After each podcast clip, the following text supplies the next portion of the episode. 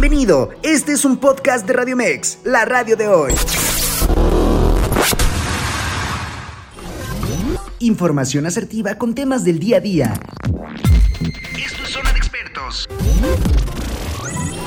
Escucha Zona de Expertos. Área de nutrición con el nutriólogo Luis Eusán.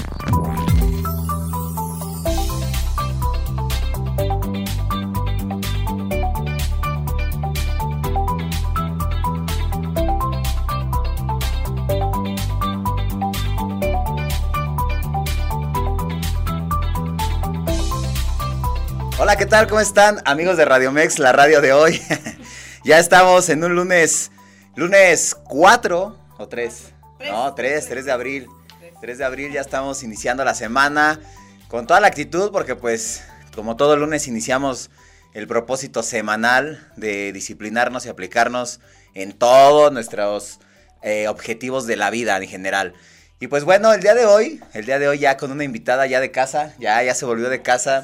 Tania Domínguez, la, licenciada en psicología y maestra. Y bueno, un montón de cosas ahí que hace Tania. Eh, ¿cuál? El tema de hoy. ¡Ay!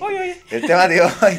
El tema de hoy muy enfocado al, gran problema que abarca eh, nuestro país, este problema de salud que es la obesidad, que como bien lo sabemos es un tema pues claramente que ha sido causa y es causa y seguirá siendo causa hasta que esto no se, que se acabe, pero bueno, es algo que tenemos que trabajar con los años, el tiempo y con los hábitos de generación tras generación, que es la obesidad justamente, una enfermedad pues caracterizada por el aumento y la cantidad de tejido graso en el cuerpo, que cuando esto ya es en exceso, pues justamente se vuelve algo que va a empezar a afectarnos metabólicamente, sistemáticamente, todo nuestro organismo y pues al final del día esto nos va complicando y generando enfermedades que no queremos y no deseamos, que ahorita vamos a ver eh, cuáles son un poquito para saber qué es esto de la obesidad, eh, de la parte nutricional y como principalmente el tema lo dice, estos factores psicológicos que sabemos que van muy de la mano. Tania, pues dinos justamente qué es esta parte en tu área de psicología que pues básicamente, como siempre les digo, eh, va de la mano nutrición, psicología, porque es algo que mm, regularmente es el tratamiento, ¿no? Aparte de muchos especialistas más, pero la base preventiva sobre todo, pues es esta parte de psicología y nutrición. Tania, ¿qué nos puedes decir de esto? Así bien como lo dices, bueno, lo principal va enfocado a prevenir, ¿no? Digo, también hay para solucionar y para sanar algunas cosas, para corregir, pero lo principal, bueno, pues es prevenir. Los factores psicológicos de la obesidad, bueno, pues son un mar, ¿no? Esperemos que nos dé tiempo por lo menos de mencionarlos aquí en este espacio. Gracias por el espacio, gracias por la invitación nuevamente. Gracias, Y bueno, ¿cuáles son los factores psicológicos de la, de la obesidad? Eh, pues hay muchísimos, como lo acabo de decir, pero eh, resaltan ocho factores, ocho factores importantes, que ahorita los vamos a ir este, desglosando un poquito para ver cómo se relacionan pero vamos a, vamos a mencionarlos. El primero es la personalidad. La personalidad es un factor muy importante. Los rasgos de personalidad, ahorita decimos cuáles. La personalidad, em, el estrés, la ingesta emocional, eh, la depresión, Después tenemos también eh, algunas conductas aprendidas que son como hábitos en nuestra crianza, en nuestro estilo de vida, patrones de conducta aprendidos. Conductas que ahorita vamos a ver también cuáles y de qué manera afectan o de qué manera contribuyen a mantener la obesidad.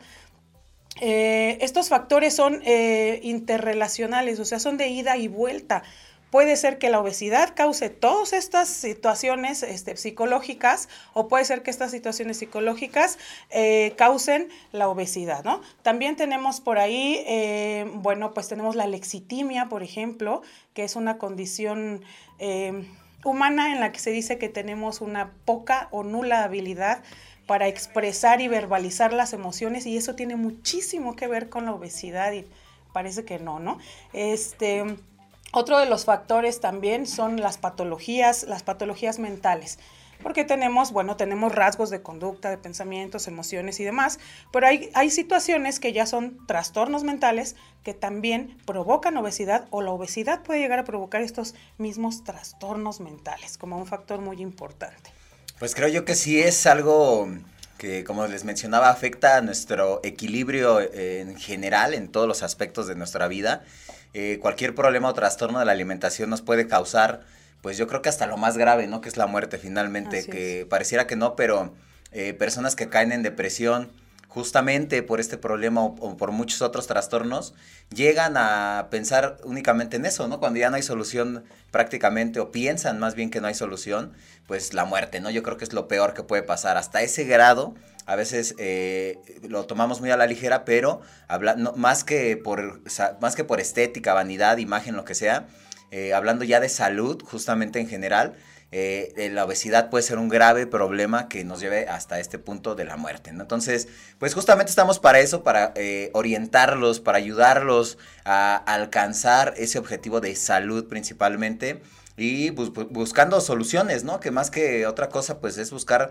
soluciones, no cerrarse, no cerrarse o no buscar salidas rápidas y emergentes. Saber que la obesidad es un problema de salud que involucra distintas especialidades, como bien lo mencionaba, pero principalmente psicología y nutrición. Tenemos que saber que para esto tenemos que aprender a comer, tenemos que aprender a llevar una vida mental saludable o, equilibrada y también de alguna manera canalizar estas emociones de una mejor forma y no buscando, como les digo, salidas rápidas.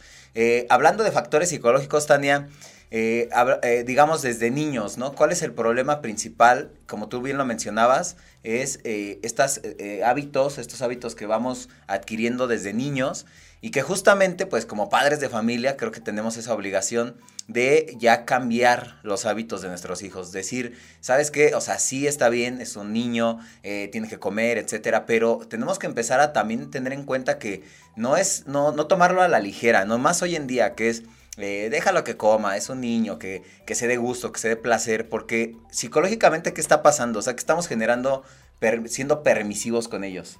Aparte de ser permisivos, bueno, uno lo que hacemos cuando, lo que provocamos o podemos provocar cuando somos muy permisivos con los, con los niños, eh, eso es una manera de sobreprotección y la, sobreprotección también es, violencia contra los niños, ¿no? Eh, ¿Qué generamos? Falta de tolerancia a la frustración. Y entonces eso provoca también que haya eh, baja habilidad o poca habilidad para el control de impulsos y bueno, eso es un caldo de cultivo para la obesidad y cualquier tipo de, de trastorno que involucre la ingesta, la ingesta alimentaria o de sustancias o de bebidas y demás cosas, ¿no? Entonces, desde niños, ¿qué provocamos o, qué sucede, decíamos, con estas conductas? Bueno, pues desde niños entra este factor psicológico que dijimos es la personalidad. La personalidad se va formando desde que nacemos y termina más o menos de establecerse un poquito eh, por ahí entre los 18 y los 21 años, ¿no? Entonces, ¿qué sucede? Esta personalidad tiene eh, dos componentes importantes. Uno es la parte biológica, la parte genética, em, en, cuestión de personalidad, no nada más del aspecto eh, físico de, la obesidad, sino de personalidad. Y este es el temperamento, ¿no? El temperamento es biológico, eh, trae las emociones, estas, si somos muy irritables o no, y ustedes ven a los pequeñitos de repente, cuando tú tienes un bebecito ah. ahorita, y de repente unos que dicen, oh, es que este todas las noches llora, ¿no? Y, y, de todo, y unos gritotes, y, y hay niños que dicen, bueno, pues parece que ni hay bebé en casa, ¿no? El temperamento es un poquito diferente, pero hay otra parte que es aprendida, que es el carácter, ¿no? Y entonces estos rasgos de personalidad que corresponden al carácter son los que influyen muchísimo también en, esta parte, y aparte son los que están en nuestras manos. El temperamento no está en nuestras manos, ¿no? Porque es, ya viene, eh, lo traemos de paquete. Pero el carácter sí está en nuestras manos, entonces dirigirlo, aprenderlo. Entonces vamos aprendiendo en nuestra casa a, eh, una decía, a no controlar impulsos, ¿no? Porque de repente el niño le quitas el celular y pega un gritazo y entonces, ay, no, no, ten, ten, ten, ten. Y lo mismo con la paleta, con el dulce. Además, o los calmas con eso, ¿no? Exactamente, ahí, ahí vamos, que es el, este factor de eh, la ingesta emocional. Lo aprendemos también desde niños, la ingesta emocional. ¿Por qué? Porque de repente el niño está triste o está encanijado y, y está haciendo un berrinchazo y tú qué haces? No, pues tranquilo. Una paletita, ¿no? un chocolate, un dulce. Y entonces, pues el niño aprende a evadir de esa manera sus emociones y decir, mm, ok, Bueno, ya sé pues, qué hacer, ¿no? Ya te tiene Ya sé qué hacer, ya, ya, ya dice, bueno, cuando lloro me dan un dulce o este, un chocolatito o algo de estas golosinas. Y aparte eh, se genera un círculo vicioso ahí porque eh, las azúcares y todo esto que les gusta mucho a los niños y también a los adultos, bueno, eh, activa unas zonas en nuestro cerebro que nos segregan hormonas que nos generan satisfacción. ¿No? Entonces los sistemas de recompensa por ahí están a todo lo que da y entonces eh, nos sentimos eh, bien, sentimos placer y entonces queremos más de eso. En vez de escudriñar las emociones y demás, queremos más de eso. Y nos vamos acostumbrando por el lado conductual y por el lado de la personalidad, porque se van formando rasgos, se está reforzando una conducta que se puede convertir en un rasgo de personalidad, en un rasgo de carácter, ¿no? Por ese lado, bueno, pues es, es, esa, es esa situación cuando somos pequeñitos. Otro factor que influye mucho, pues es el estrés y también aprendemos desde niños el manejo del estrés, la tolerancia, eh, la reducción del estrés, porque tenemos que, el estrés es natural y el estrés es bueno, es una activación fisiológica que nos permite movernos y Estar subsistir, activos. exactamente, porque Sí. si no, bueno, pues no si no vivimos. hubiera estrés, no, no estaríamos sentados sin preocuparnos de la vida. Exacto, entonces es bueno. Y las zonas del cerebro que se activan y la reacción en el cuerpo es la misma si te viene persiguiendo un mamut que si se te hizo tarde tres minutos, Sí, ¿no? exacto. Es exactamente, es exactamente la misma. Oye, pausa, pausa tantito, porque si no luego se nos olvida. Vale, vale, vale. Un saludo a Violeta Vargas que nos ve desde Sinaloa y a Israel también y también a Rosario que nos ve desde Toluca. Un saludo para ellos. Muy Sí. bien, saludito para todos. Bueno, entonces decíamos, este estrés es, eh, es bueno y es necesario en nuestra vida. ¿Qué pasa con el estrés? Bueno, que si no tenemos estas, e- el estrés es una activación fisiológica, como lo decimos, entonces el cuerpo no puede mantenerse todo el tiempo bajo estrés porque no es sostenible. Se agota en algún momento. Entonces, lo que tenemos que tener es estrategias para reducir el estrés a lo largo del día, diario, diario, diario, eh, reducir el estrés, reducir el estrés, reducir el estrés, bajarlo, ¿no? Y entonces, en este estrés, ¿cómo nos afecta cuando no lo, cuando no lo reducimos? Cuando hay un, eh, un golpe de estrés agudo, lo que hace es suprimir el apetito, o sea, se nos quita el hambre. Pero cuando este se prolonga en el tiempo y se mantiene, lo que hace es todo lo contrario, nos aumenta el hambre. Pero ¿qué creen? Que el hambre no es hambre natural, el hambre por estrés, lo único que se nos antoja son grasas, azúcares, harinas. ¿Por qué? Porque lo que, lo que hay es esta eh, exceso de cortisol en nuestro organismo y ese nos genera una sensación de malestar, de angustia, de ansiedad. La ansiedad también hasta cierto punto es normal. Entonces, cuando nos genera esto, lo que nuestro cerebro quiere es lo contrario. Algo que me calme, que me haga sentir placer, que me haga sentir bien. Hormonas que- y la Exactamente. satisfacción. Y entonces por eso se, eh, por eso se, lo que se antoja son azúcares, harinas y grasas. Entonces, ese es el problema con el estrés. Hay otros problemas con el estrés también que, que contribuyen a la obesidad y no, que no es directamente, sino indirectamente. ¿Cómo? El estrés que provoca con el sueño, no dormimos, ¿no? Y entonces, si no dormimos, esta hormona, el cortisol, está más elevado, no se reduce, porque cuando se reduce normalmente es en estos momentos de relajación, en la noche, en el dormir, en el descanso, nos reparamos. Entonces, si no dormimos o no dormimos bien, esta hormona se mantiene a tope. Y aparte de que se mantiene a tope, bueno, la falta de sueño se ha comprobado que acumulamos más grasa y demás cosas, ¿no? Sí, aparte de que acumulamos más grasa, corremos el riesgo de caer en un factor conductual, que también de- decíamos ahorita las conductas aprendidas, un factor conductual de la obesidad, que es eh, el comedor nocturno. Ajá. El comedor nocturno, entonces se conjuga el tengo estrés, no puedo dormir y aparte aprendí que para cuando me siento mal es necesito comer y entonces me paro en las noches y como.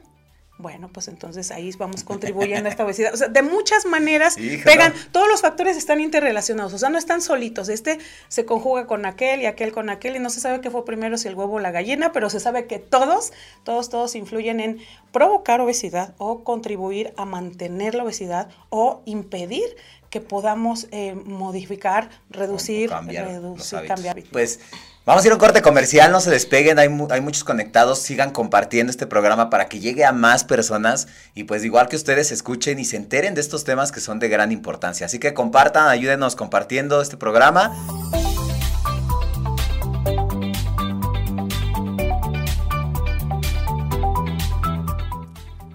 Ya estamos de vuelta amigos, ¿qué tal? Gracias por seguir ahí manteniéndose y ayudarnos a compartir este programa. Nos quedamos con esta parte justamente de eh, un poquito de lo que pasa en la, en la, vida de los niños, sobre todo con estos hábitos, con estos factores psicológicos que, que influyen, que a veces nosotros no sabemos, o sea, quien no, quien no sabe pues obviamente de psicología y del tema, eh, inconscientemente pues no se da cuenta de que está causándoles un problema que obviamente se va a ver reflejado después, ¿no? Yo entiendo que hay muchos padres de familia que pues eh, quieren consentirlos de alguna manera eh, o como te decías tú, quieren calmarlos o tranquilizarlos si están haciendo el berrinche o enojados, pero...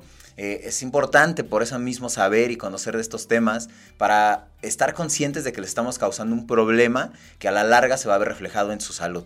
Eh, de aquí nos vamos a ir a la adolescencia, que creo yo es que cuando más se llega a dar este problema, eh, son de los pacientes que más veo, chicos, chicas entre 15 y 16 años, que ya llegan un poquito más por convencimiento y por, por voluntad propia eh, a, una consulta nutricional, que hoy en día afortunadamente ya se ve más. anteriormente pues no, o sea, antes era más complicado que un adolescente, como que o sea, era de que, pues bueno, a mí me pasó, yo estaba gordito y como que te, te, quieres como aislar, te quieres como alejar. Eh, hasta que, bueno, yo sí encontré el gimnasio a mis 15 años y fue mi, ahí como mi... El rescate. El rescate y ahí me la pasaba y digo, también, pues sí, ya después se volvió como un trastorno finalmente porque sí te, te, te, te obsesionas tanto que llegas ahora al otro lado, ¿no? Pero bueno, en ese tiempo yo no tenía quien me dijera ni quien me orientara y bueno, pues era la, mala información o la falta del conocimiento. Pero, pues justamente ahorita esto es para ellos, ¿no? Para todos los adolescentes que nos ven o, los papás que nos ven y tienen hijos que están pasando por estos problemas, pues no, dejarlo pasar, ¿no? Porque de verdad, o sea, son, son cosas que muy en el fondo a lo mejor no lo ven, pero eh, las personas que están padeciendo obesidad a esta edad, sobre todo en esta etapa, pues llegan a, de verdad a ser un problema y a tener serias, serios, este, serias consecuencias de ello, ¿no? En la adolescencia, ¿qué pasa, Tania? Porque es, este, es muy común y justamente pasan un sinfín de cosas que llegan a hacerlos cometer errores, que llegan a hacerlos eh, tanto como recurrir a dietas de moda, tanto como dejar de comer, tanto como aislarse, tanto como a lo mejor eh, ponerse rebeldes, eh, o sea, un sinfín de cosas que van relacionadas con esta parte de la psicología. ¿Qué pasa en, esta etapa, Tania? Así es, pues se relaciona de muchas formas, ¿no? Como bien dijimos hace rato, lo mejor es la prevención, ¿no? ¿Por qué? Porque ya cuando llegamos a esta situación de la obesidad nos trae estos problemas en los que nos vamos al extremo, dices tú, finalmente se me convirtió en un trastorno, porque eh, lo manejamos de manera inadecuada. Esta situación de la obesidad es un trastorno, también es un trastorno físico con base psicológica, la mayoría de las veces. Sí, por ahí la genética juega un, factor importante, pero no siempre. Y no siempre es el factor más importante. A veces modificando algunas situaciones psicológicas, eh, podemos eh, ayudarle mucho a la genética y podemos hacer estilos y hábitos eh, pues impresionantemente diferentes, ¿no? Entonces, ¿qué pasa en la adolescencia? En la adolescencia, bueno, pues hay mucho sufrimiento y es cuando hay más riesgo de caer en un trastorno mental por obesidad o de caer en obesidad por un trastorno mental. Se ha comprobado, por ejemplo, que la depresión también juega un papel muy importante en la obesidad, eh, de ida y de vuelta. Eh, si me diagnostican obesidad o si tengo obesidad, obesidad, porque a veces no voy a que me la diagnostiquen, simplemente la veo en el espejo, eh, más que en la báscula, decimos es en el espejo. Y entonces esto contribuye a eh, aumentar muchísimo, casi como al 50% el riesgo de padecer depresión. Entonces, estas son cifras muy, muy alarmantes que son como de las últimas que se han, eh, a las que se ha llegado eh, en conclusión. Entonces, y, al revés también, las personas a las que se les diagnostica depresión eh, aumentan un 10% la probabilidad de tener obesidad posteriormente. Entonces, ¿qué sucede en la adolescencia? Estamos más preocupados eh, un poquito por nuestra apariencia, porque estamos formando eh, o estableciendo un poquito más nuestra identidad y nuestra identidad también tiene que ver con cómo nos identificamos al espejo, cómo nos vemos y nos reconocemos y decimos este soy yo y nos aceptamos. Bueno, eso sería lo ideal, que nos aceptemos, pero no nos aceptamos. Aceptarnos no es, no me refiero a resignarnos de, ay, pues así estoy eh, y, tengo obesidad y, así me quedo. no este, la aceptación, justo en la aceptación viene el cambio, ¿no? Entonces acepto y digo, sí, ese soy yo. Sí, sí tengo sobrepeso o sí tengo obesidad, este, sí tengo estas y estas y estas conductas y entonces de ahí parto para ver qué quiero modificar, qué necesito modificar, a dónde quiero llegar para tener metas, ¿no? Entonces empezamos a establecer metas un poquito en la, en la adolescencia y mucho con la apariencia. ¿Y qué sucede? Bueno, aquí hay mucho riesgo, aumenta mucho el riesgo de ideación suicida, por ejemplo, por obesidad. ¿Por qué? Eh, porque hay mucho rechazo de los adolescentes son crueles. Somos crueles todos cuando somos adolescentes, también cuando somos niños, más que cuando somos adultos todavía. Entonces, eh, hay mucho rechazo, son mal vistos y entonces empieza el bullying, por ejemplo, también, o a veces aunque no sea el bullying, simplemente es el rechazo. Eh, que empiezan las relaciones interpersonales, empiezo, a experimentarme en la adolescencia sin mis papás. Ajá. Tengo amigos desde niño, pero solamente voy a una fiesta solo cuando ya soy adolescente. Antes no. Antes iba acompañado de alguien, ¿no? Y entonces empiezan las relaciones interpersonales de amistad y también el enamoramiento y demás cosas. Y entonces quiero gustarle a alguien, ¿no? Y aquí esto afecta muchísimo más a las mujeres que a los hombres por los estereotipos, por nuestra cultura, nuestros roles sociales, en los que, bueno, a los hombres se les permite un poquito más todavía ser gorditos y aún así, bueno, pues afecta, ¿no? Pero, pero sí. ¿A dónde me llevó la obesidad? ¿A dónde me llevó? no, bueno, pero mira, te fuiste por el buen camino, ¿no? Lo corregiste después. Tienes, dijiste algo muy cierto. Por ejemplo, yo en la secundaria, pues sufrí justamente esta parte de la obesidad.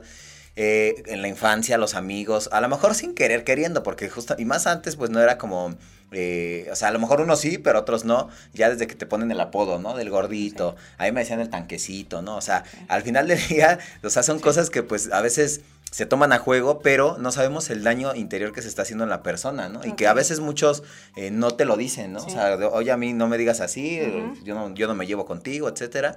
Al contrario, ¿no? Creo que responde el otro de la misma forma y le ve un defecto y, ah, a mí me dijo gordito, él está, este, orejón, pues el orejas. En el mejor de los casos, pero en otros pasa lo que estabas diciendo hace rato.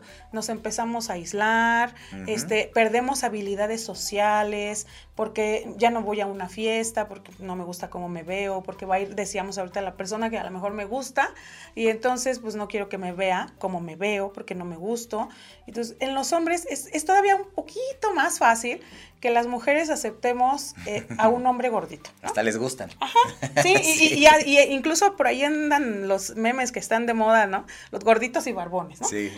entonces, bueno, eh, pero en las mujeres es muy, muy complicado, porque de repente entonces decimos, no, eh, las mujeres sí es, tiene que ser delgada, inteligente, este, trabajador, todo, ¿no? Entonces, no, pues espérense, ya es avaricia, ¿no? No, pero justamente esta parte del, del este, ah, te decía, entonces, el, el hecho de, a veces una toma de decisiones así firme, yo porque, o sea, la verdad, o sea, es lo que le digo a mis pacientes y me pongo como ejemplo, les digo, yo porque sí dije, no, ya este, quiero ir a la prepa y quiero cambiar y ya no quiero que me digan esto, quiero, quiero, quiero ser otro, ¿no?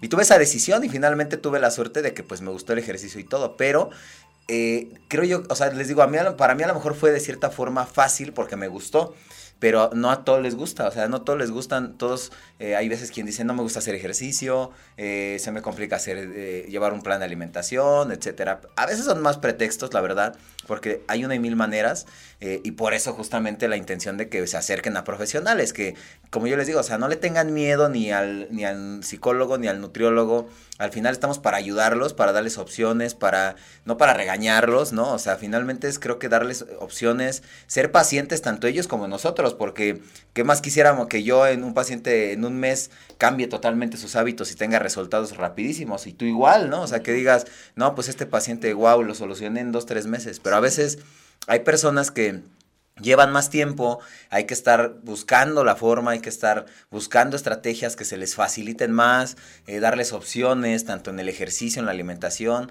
como tú, este, tareas en, la, en cuestión psicológica. Eh, o sea, son, son cosas que tenemos que ir buscando porque al final del día no todas las personas eh, reaccionan de la misma manera, cada cuerpo reacciona muy distinto a un tratamiento, entonces es buscar y buscar y buscar las opciones. Y es buscar las opciones porque como estás diciendo ahorita, digo, a ti te fue bien, afortunadamente lo manejaste finalmente bien.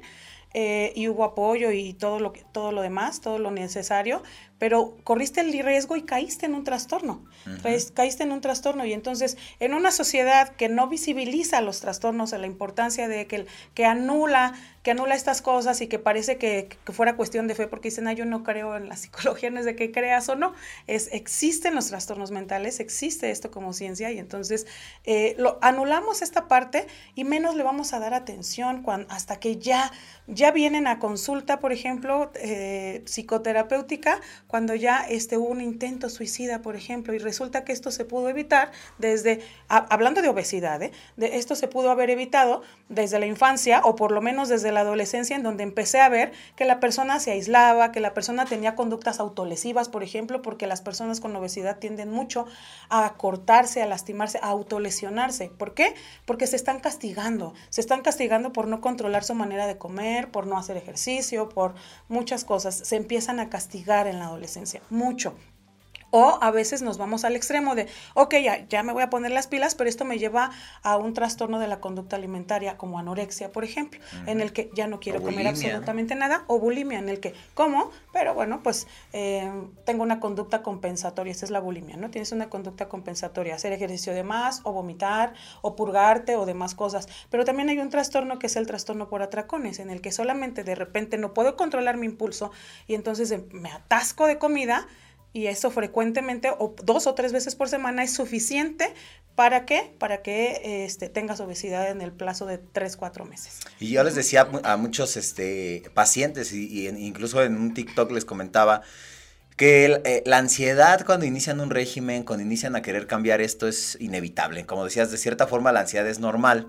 Yo les mencionaba y les hacía una comparativa, o sea, eh, el, que le gusta fumar, el que le gusta tomar, el que es drogadicto, o sea, cuando deja un vicio, ¿no? En este caso, pues cuando te gusta la comida, cuando dejas un vicio, el que sea, te vas a generar la ansiedad de ya no tener ese, ese vicio y al final es normal, o sea, no te, o sea, a mí me dicen, es que tengo mucha ansiedad y a lo mejor antes ni siquiera la tenían y comían hasta menos o, o, o, sea, no lo, no lo notaban, pero el simple hecho de saber que ya están en un régimen eh, les genera ansiedad, o sea, al final les digo, bueno, date eh, dos semanas, tres semanas, sí hay que soportar, hasta el final del día tenemos que tener, sí, estrategias para calmar esa ansiedad, pero al final pues, también es una forma de seguirnos como consintiendo o, o, este, como tú decías hace ratito de, ahí está, tienes ansiedad, ten, tienes ansiedad, ten.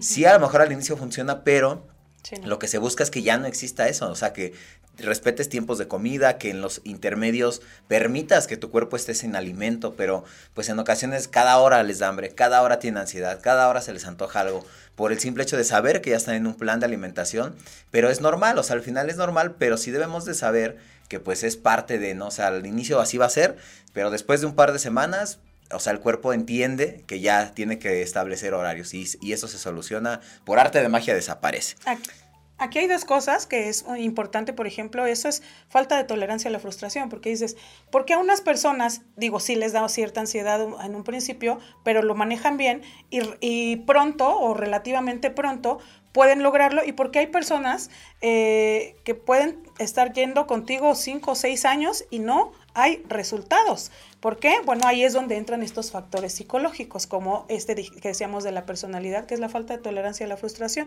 No, no lo tuve, no lo sé manejar y entonces difícilmente esto me va, me va a, este, me va a funcionar. ¿Por qué? Porque lo que voy a estar haciendo es caer en una dieta eh, estricta eh, unos días y después entonces todo a volar y, estos ir y venir en, en, estas conductas alimentarias es lo que nos puede provocar un trastorno.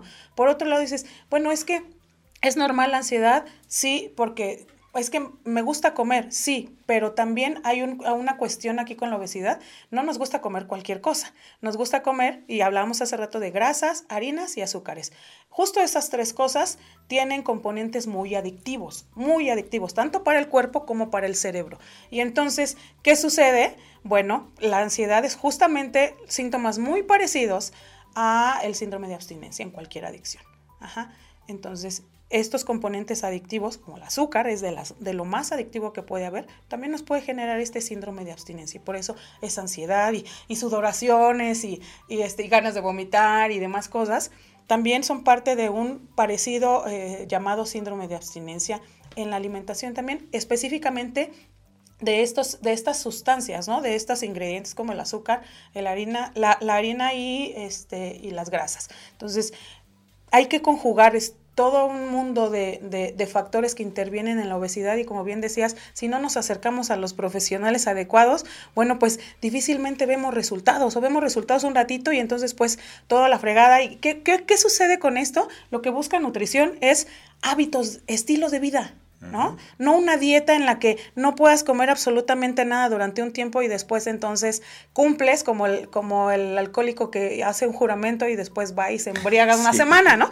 Entonces aquí también vas y te atascas y, y, después otra vez volvemos a lo mismo y peor porque entonces nos castigamos y más como adolescentes y también los adultos y, eh, nos estamos... Eh, autolesionando con esas conductas incluso con me atasco y entonces me lo merezco y me veo al espejo y me digo maldita cerda así así es no así es porque así lo hemos lo han abordado los pacientes así no lo comparten los pacientes en consulta y entonces nos castigamos ¿Qué sucede aquí? ¿Qué tenemos que hacer? Bueno, una, decíamos sí, primero prevenir y otra, buscar este apoyo. ¿Por qué no estoy pudiendo? Porque seguramente como, como lo haces con la obesidad, lo haces en cualquier área de tu vida y ahí te vas a dar cuenta que hay un problema de fondo que resolver. Porque, ay, que, pero resulta que tampoco, no solo en la alimentación, tampoco este, cumplo con el ejercicio. ¿Y qué crees que tampoco en los trabajos? No duro en los trabajos. Este, ups, las, las relaciones me funcionan bien un mes y después ya no. O una semana, dos, tres, está bien como pareja, a lo mejor llevo 20 años con la misma relación, pero estoy una semana bien, dos, tres semanas bien y después mal y después otra vez y un círculo vicioso. Y bueno, todas estas conductas nos hablan de lo mismo, los mismos patrones de conducta en la alimentación, en las relaciones, en la profesión, en toda nuestra vida. Entonces, tenemos que poner atención en eso y buscar la ayuda pertinente. Perfecto. Y tenemos que mencionarlo, Tania, y, pero es muy importante porque yo creo que todos han pasado por alguna situación así. Las relaciones amorosas, lo que te mencionaba, las pérdidas. O sea, ¿qué tanto afectan psicológicamente en caer en este problema, porque yo de verdad lo he visto, o sea, de que llegan conmigo, estaban, o sea, estaban bien primero, ¿no? Ya habían llegado a su objetivo, eh, bien, súper bien, dos, tres meses, y de repente, chin, se, enamoraron y pum, o sea, pues entre que vamos a comer, vente para acá, o sea, eh, de, alguna manera, eh, por el enamoramiento, ahí caen en otra vez el problema y rebotan, o sea, porque están comiendo en exceso. Que ahí sí ya es un poco más de falta de, decisión y de decisión y conciencia en que sepan que tienen que mantenerse aún, que aunque ya empiecen una relación, como tú bien lo mencionabas, y más ya estando en un objetivo ideal, pues ya tienen de repente que pues una, dos, tres comidas libres, eh, pero siguen haciendo su ejercicio, siguen comiendo y controlando su cantidad de alimentos y se mantienen, pero o sea, real llegan a volver a subir. Y lo contrario, cuando ya están en una, eh, como tú lo mencionabas, llevan ya tiempo en una relación, de repente, pum, o sea, eh, se dejan o, se separan y caen otra vez en la obesidad. Pero cualquier tipo de pérdida, lo mencionamos también con eh, el fallecimiento de alguna persona, la pérdida de algún trabajo, esta depresión que te lleva finalmente a a, llegar a una obesidad, a problemas eh, en la alimentación. ¿Qué pasa con esto, Tania? Ok, pues aquí los tres factores psicológicos que vemos que están involucrados es las emociones. Las emociones tanto agradables como desagradables, ¿eh? Ahorita vamos a ver cómo lo manejamos. La gestión de las emociones, eh, las conductas, los patrones de conducta aprendidos eh, y esta situación que mencionaba hace rato yo de la alexitimia. ¿Qué sucede con las emociones? Si esto, esto que me estás diciendo se refiere a ingesta emocional, que es un factor psicológico de la obesidad. ¿Qué sucede con estas emociones? Si no tengo una correcta gestión y por ahí caigo en alexitimia, que es la falta de habilidad para decir, verbalizar, fíjense nada más, verbalizar, no nada más expresar, sino verbalizar y discriminar mis emociones, que es discriminar, bueno, pues clasificar esto por acá, esto por acá, esto por acá, esto sí, esto no, esto, demás cosas, ¿no? Entonces, si yo tengo eh, una complicación con eso, ¿qué va a suceder? Bueno, que entonces estos factores de la crianza, de la infancia, los patrones de conducta aprendidos, pues van a ser de las suyas, ¿no? Porque ¿qué hacemos también con las emociones? También cuando las emociones son agradables. Fiesta. Comida. Sí, y aparte no es nada más poquito, es de casi, casi como que mientras más coma, más feliz estoy, ¿no? Parece, o, más, más, eh, más se nota que estoy feliz.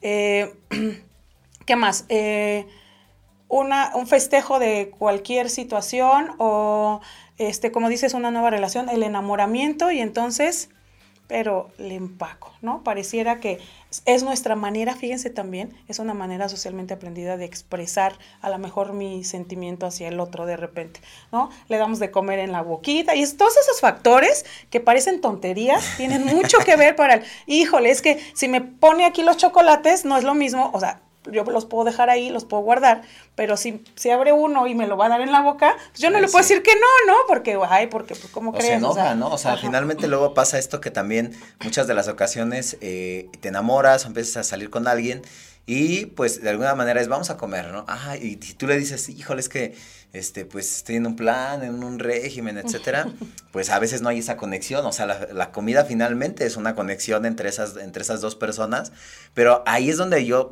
principalmente a los pacientes les digo, tenemos que saber y aprender a adaptarnos a cualquier lugar, o sea, ok, quieres ir al restaurante, vamos, y pues tú buscas una opción, obviamente saludable, ah, que mira, que el postre, como tú bien lo dices, o sea, las emociones van relacionadas y nos piden a veces este tipo de alimentos específicamente, azúcares, harinas, esto, los postres sobre todo, pues se vuelve algo pues que estás feliz, estás enamorado, pues y luego aparte le agregas las fresas con chocolate y bueno. Pues Pero hablando de factores psicológicos, entonces ahí nos llama la atención esto, porque dices, bueno, ok, entonces, ¿qué tipo de relaciones estás estableciendo? Ajá, en las que solamente la conexión es eh, que nos gusten exactamente las mismas cosas o la conexión y, el enamoramiento los quiero llevar a una relación madura en la que el otro respeta y me ama eh, como soy y como, como eh, con todos eh, estos hábitos y estos estilos de vida diferentes a los suyos y yo también al otro, ¿no? Y entonces, ¿qué pasaría si entonces a la persona que,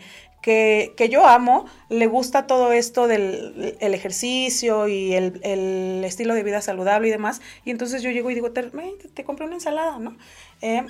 El equilibrio. Aprender a hacer, aprender a relacionarnos. Son, los factores psicológicos. No nada más es el comer, es todo lo que está alrededor de comer y de cómo como y de qué como y demás cosas, ¿no? Entonces, por el lado de las emociones desagradables, bueno, pues también Ahí está muy, muy, muy relacionado. Eh, todos los estudios hablan de las, las emociones que, que, nos llevan un poquito más, mal gestionadas, nos llevan un poco más a, a la ingesta alimentaria inadecuada. Es el miedo, la ira y el aburrimiento. Por ahí la tristeza y la soledad también, pero no tanto. No tanto como el miedo, la ira y el aburrimiento. Y de estos dos, incluso la ira todavía un poquito menos. Es menos probable que, esté encanijado y entonces me ponga a comer como loco, a menos de que esta mala gestión de la, de, de la ira me lleve a, por ejemplo, eh, como estaba como loco, de, enojado, tuve una, tuve una mala actitud o una mala conducta de la que después me arrepiento y entonces sí después con la angustia, la ansiedad de por qué lo hice, por qué hice, demás cosas, entonces me pongo a, a comer. Pero casi siempre el miedo el miedo, por eso es que en la ansiedad, en la ansiedad hay mucho miedo como emoción, en la ansiedad como trastorno. Entonces, ahí en la ansiedad hay mucha ingesta eh, y se puede traer de la mano a otros, otras, eh, otros trastornos también de la ingesta alimentaria. Eh, y decíamos el aburrimiento. El aburrimiento es de la pareja hablando de la, de la comida. bueno, el aburrimiento en general, no entremos en detalles. El sentirte aburrido es así como tal cual como los memes que vimos hace un tiempo de ay, qué aburrido. ¿Y si comemos? Oye, no, pero sí, sí, sí, es cierto porque por ejemplo, hay obviamente en un régimen de repente pues estás comiendo bien, inicias bien, dos, tres semanas, todo, te aburres del alimento y buscas algo que finalmente te dé otro, te dé placer, ¿no? O sea, dices, ya me aburrí de la dieta, ¿no? Y buscas algo que te dé placer. Entonces, sí tiene que ver el, aburrimiento justamente con la, con la, alimentación de esa forma. Pero para culminar con esta parte de la pareja, eh, te decía, o sea, sí, eh, pues se puede, pero, o sea, es con lo que les digo a los pacientes, adáptense, si no, o sea, lo que no es válido es que a lo mejor tu pareja que no se cuida y tú sí, te diga, a ver, mi amor, vente, vamos el domingo a desayunar aquí a la marquesa, etcétera, bueno, vamos, ¿no? O sea, es tu comida libre, es tu momento para disfrutar, vamos, ¿no? Pero que ya de regreso te diga, ay, unas fresitas, ¿no? Y tú ahí como que chino, o sea, y en la tarde, ay, una pixita, y en la noche, ay, unos taquitos, y en el inter, vamos al cine, unos nachitos, unas palomas, o sea, ya se vuelve un día totalmente destrampado que al final del día, pues no es lo que buscamos, o sea, es el equilibrio, ¿no? Entonces le dices a tu pareja, ok, vamos, ¿qué quieres? ¿Desayunar, comer o cenar, ¿no? ¿Qué, qué, qué, qué prefieres? O, o, dame una opción, porque yo no puedo, pues también todo el día estar comiendo mal, porque ya tienes un estilo de vida, ya tienes hábitos, quieres mantenerte, entonces es buscar ese equilibrio y hablarlo, ¿no? También, porque la pareja que no se cuida, pues evidentemente a veces, pues hasta como que te quiere sabotear como de que, ay, está, o sea, a ver. A eso iba, qué bueno que lo mencionas, a, eso iba. Justo, eh, eso es muy común en, en, en, personas con obesidad y lo vemos en consulta frecuentemente o en entrevistas o en talleres con esta, hay, hay un taller que eh, de factores psicológicos de la obesidad que, que, impartimos nosotros, bueno, que imparto yo con alguna de, ayuda de algunas personas. Este, entonces, eso es muy frecuente. Eh, es muy frecuente ver que una persona se quiere poner las pilas y hacer y van a, a, terapia psicológica incluso y a solucionar todo lo que tengan que solucionar de fondo para poder entonces resolver el problema de obesidad porque ya les trajo diabetes, hipertensión y demás cosas y, y de repente dicen es que la cuando yo digo ya eh, voy a comer bien y me empiezo a ir al gimnasio, llevo dos, tres días en el gimnasio y dos, tres días comiendo saludable, llega mi esposo y me dice, traje una pizza. ¿No? O llega y dice, te traje unos chocolates. O dice, oye, ¿y si vamos a cenar? Y estas cuestiones y dice, siempre hemos sido así, pero yo noto eh, que cuando yo empiezo a hacer estos cambios, él es más. O sea, no, no dice, dice, decía ella, no me apoya, no es, ay, ten, este, te traje una ensalada, oye, ¿qué vamos a hacer? ¿Qué preparamos de comer? ¿No? ¿O qué vas a preparar de comer? Entonces, una, una de dos, puede que sí esté aumentando o, o se está intensificando esta conducta en su pareja por esta cuestión de cómo nos relacionamos. Y si el único vínculo que yo siento que tengo contigo es cuando vamos y comemos rico y decimos, ay, qué gusto estuvo, pero no hay nada de plática, este, em, profunda y, no hay el apapacho y la caricia y demás, pues entonces digo, si ya no voy a compartir, inconscientemente, ¿eh? porque no es consciente, si ya no voy a compartir el alimento contigo, entonces, ¿qué carajos vamos a compartir? ¿No? Y entonces como, no, espérame tantito, a mí no me vas a dejar, ¿no? Y bueno, la, mente inconsciente se va. Entonces, y puede ser que sí esté sucediendo eso, o puede ser que también ella, como está en este foco ya de, me tengo que cuidar, esté más al pendiente de, de cuántas veces la pareja viene y trae chucherías para comer, ¿no? Puede ser por los dos lados. Perfectísimo. Bueno, pues vamos a ir a un corte comercial ya para regresar. Desafortunadamente para terminar con este tema que está muy bueno. Vamos a hacer una segunda parte para, para terminar y culminar. Vamos a un corte comercial y regresamos.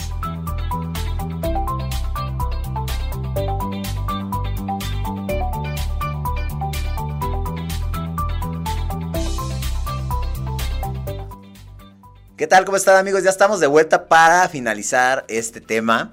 Eh, ya habrá otra parte para poder seguir hablando del que hay mucho más. Antes que nada, no se olviden de que hay una retransmisión en, en Radio Mex eh, por, por vía radio a las 9 de la noche el día de hoy para que sigan eh, escuchándolo si se quedaron a medias o lo, lo, compartan también. Y si no, también se sube a todas las plataformas como Spotify y todas las demás para que lo puedan compartir y escuchar las veces que quieran.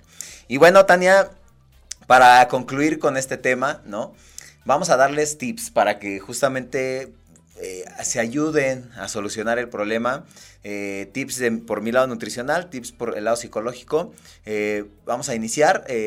Tú inicia con uno y yo sigo con otro. Ok, vale. Cortos y certeros. Cabe destacar que los tips no sustituyen ni la consulta con el Nutri ni la terapia psicológica, ¿no? Entonces, pero tip número uno, aprende sobre gestión emocional, Ajá, inteligencia emocional. ¿Para qué? Bueno, para ver eh, si lo que estás sintiendo realmente es hambre o es meramente hambre emocional o es ansiedad o es cualquiera de otra cosa o antojo, por ejemplo, también, pero no hambre. Ajá, entonces, primero ver por qué quieres comer. En el momento que vayas a tener una ingesta o una sobreingesta, ¿por qué quieres comer? ¿Qué cosas se te están antojando? Ya viste ahorita que si se te antojan azúcares, harinas y grasas, es muy posible que sea el estrés ¿no? Que no sea hambre, que es el estrés. Y entonces usa otra técnica para relajar el estrés. Ok, otro de, los tips es analízate primero que nada, o sea, ve, como tú bien lo, mencionabas, vete al espejo, ve de entrada, si te gusta lo que estás viendo, o sea, no te, sin resignación, ve y, si te gusta lo que estás viendo. Y si no, pues obviamente acción, o sea, es ve al nutriólogo, ve al psicólogo y primero que nada buscar un objetivo eh, salud, más que imagen, salud, al final del día creo que es algo más fácil de alcanzar, es un objetivo que no te obsesiona tanto si lo ves por salud y justamente es la manera en que más llegamos fácil a, este, a ese objetivo o resultado. Ok. Hay personas muy resilientes, eh, no todos, no todos, y todas las veces vamos a terapia psicológica, ni no todas las veces es absolutamente necesario. Ajá. Y entonces hay personas muy autodidactas y entonces para ellos es que pueden funcionar estos tips como, decíamos, aprender sobre inteligencia emocional. Otra, también cuestiona tus patrones de comportamiento. ¿Cómo lo puedes hacer? Bueno, llevando una bitácora de ¿Qué cosas como? O sea, cuando te sales de este estilo, estilo de vida, no de tu dieta, sino de este estilo de vida que quieres hacer y dices, estoy comiendo demasiadas azúcares o demasiadas grasas o demasiado refresco o este, demasiados fritos o muchos postres. ¿Qué pasa? ¿Cuándo los comes? ¿En qué horario los comes? Y bueno, te ayudaría mucho saber qué sentiste antes, qué, qué, emociones hubo antes, no antes inmediatamente, sino durante el día o incluso durante la semana, y qué pensamientos también hay, qué creencias hay alrededor de eso. Todo eso te, te puede ayudar. Otro de los tips es también, eh, de alguna forma, más que una dieta, digo, funciona tenerla, no busques salidas rápidas como dietas de moda, al final del día te van a sabotear, vas a terminar cayendo otra vez en el problema, mejor opta por aprender a comer, es justamente lo que buscamos, ir al nutriólogo que te enseñe a comer, que te dé estrategias, que no te limite, que te ayude, que te dé opciones, esto finalmente es para que este estilo de vida se forje más y a largo plazo puedas mantenerlo. Ok. Otra, para no caer en trastornos este, psicológicos a raíz de la obesidad, bueno, es ve a tu ritmo y no te compares. porque a veces nos comparamos con el cuerpo de aquella, de aquel, y también cabe destacar que nuestra genética y nuestra estructura también este, fisiológica es otra, es diferente y no vamos a tener un cuerpo exactamente igualito a nadie, ni en el mismo tiempo, ni con los mismos esfuerzos. Hay metabolismos muy acelerados, otros más lentos, hay, hay tiempos diferentes, algunos tenemos mucho tiempo a hacer ejercicio, algunos no tenemos nada de tiempo, o de preparar alimentos, entonces busca alternativas, pero siempre sin compararte, sin compararte. Eh, con nadie y sin comparar tu ritmo. Siempre esto, cuando ya nos está costando mucho trabajo y mientras más rápido lo queramos hacer, menos nos va a funcionar. Ok, otro es, valora tus progresos. Finalmente, eh, así sea un kilo de grasa que hayas perdido en un mes, así sea medio kilo, lo que sea que sea para adelante, bienvenido, es bueno, no te desesperes y también de alguna forma es cambiar hábitos progresivamente. Si antes no, tomabas agua y ahora ya tomas más, valóralo, si antes no comías verduras y ahora ya, valóralo. Cada cambio de hábito que generes nuevo, eh, valóralo, o sea, eso, eso es muy, muy importante, más que obsesionarte por ¿y cuántos kilos voy a bajar en un mes? Más bien, lo que sea que sea progresivo, así sea al mínimo, es un buen resultado. Ok. Con la bitácora que mencionaba hace un rato, si tú identificas un patrón de conducta repetitivo de, ah, siempre que eh, se me, se me hace tarde para el trabajo, entonces es que cuando llego y me atasco de galletas, bueno, entonces ya sabes eh, a qué responde, a qué está reaccionando tu conducta alimentaria y entonces eh, puedes prevenir la conducta, ¿no? O prevenir el llegar tarde o prevenir, ah, cuando se me haga tarde voy a prevenir, elegir una conducta saludable. Entonces, pero si esto, aún con la bitácora y, aprender sobre inteligencia emocional y demás cosas, hay mucho, mucha información en YouTube, en páginas como la mía y demás cosas, hay mucha información sobre gestión emocional. Si aún con esto te está haciendo muy difícil y caes a los extremos de... Eh, en un momento no quiero comer nada fuera de la dieta o fuera de este plan alimenticio que tengo y en otro momento eh, me atasco de todo y después me siento culpable y demás, bueno, pues es momento de buscar ayuda psicoterapéutica. Eh, trata de buscar, y, y grábense bien esta palabra que es equilibrio. El equilibrio para mí es una palabra muy importante ya que es lo que nos va a permitir ser constantes, persistentes y mantener sobre todo los resultados. El equilibrio en todo, o sea, el ejercicio es bueno, pero si vas siete días a la semana, tres horas, al final vamos a estar cayendo en otro trastorno. Busca lo que sea mejor para ti, no, no es lo mismo para todos como lo mencionábamos. Si tienes tres, tres este, días para poder ir al gimnasio, ve tres días, eh, realízalo bien, sin estar en el teléfono, sin, sin estar intermitente, o sea, realízalo bien. Si te vas tres días, ve tres días. Si estás no haciendo nada, iniciar por hacer algo, eh, por muy pequeño que sea, media hora de caminata, etcétera, ya es algo. O sea, ve en el equilibrio. Igual alimentación, adáptate tú, porque también es importante que ya no se normalice la obesidad, hoy en día se normaliza y el que se cuida es el raro, ¿no? O sea, también estar conscientes de que si tú te vas a cuidar, eres tú contra el mundo y al final del día va a haber muchas personas, muchas situaciones que te van a querer sabotear o va a haber obstáculos que finalmente si eres persistente y disciplinado, se van a, pasar. Ok, bueno, y pues otra, por último, no quieras tener todo perfecto para empezar, ¿no? Porque hace, rato decíamos, es lunes y cuando empezamos con los propósitos y demás, no, no quieras tener todo perfecto. El día que sea, a la hora que sea, con lo que tengas puedes empezar a alimentarte mejor, pero también aprender sobre estos factores psicológicos y a manejarlos. Y hago hincapié de los más importantes que se involucran en todos, es justo las emociones y la expresión de las emociones. Aprende a expresar tus emociones de una manera distinta y bueno, por mi parte esos son los, los tips que puedo. Y bueno, pues ya para finalizar, como les mencioné, pues no tengan miedo, no tengan miedo al psicólogo, al nutriólogo, al especialista, vayan, acérquense, de verdad, más que a veces un gasto, es una inversión para su salud, de verdad, créanme que Así están, es. finalmente, si van con un profesional de la salud, los va a ayudar, no los va a limitar, no les va a prohibir, no les va a regañar, o sea, al final es ayudarlos. Y es un proceso largo, no crean que al final del día hasta a veces el cuerpo es muy agradecido. Si llevan años de malos hábitos, años de comer mal y han subido 30 kilos, créanme, o sea, el cuerpo es muy agradecido y cuando se cuidan, se disciplinan como debe de ser, en seis meses soluciona eso que afectaron por años, siempre y cuando haya, pues obviamente una buena disciplina, buenas herramientas y que alguien los esté orientando de la mejor manera.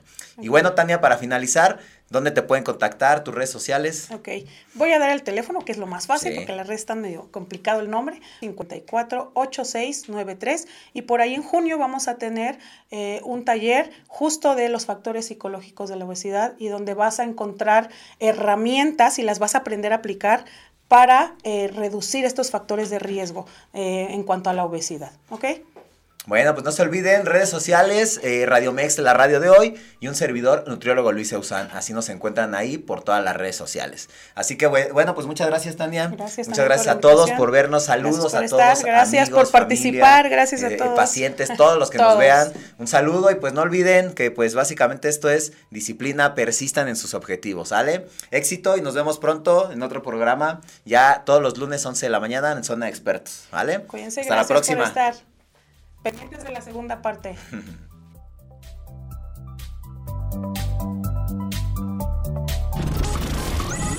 Escuchaste Zona de Expertos con la información asertiva del día a día con los profesionales. Esto es Zona de Expertos. Radio Mex. Escúchanos las 24 horas del día, los 365 días del año por www.radiomex.com.mx. Gracias por acompañarnos. Esto fue un podcast de Radio Mex, la radio de hoy.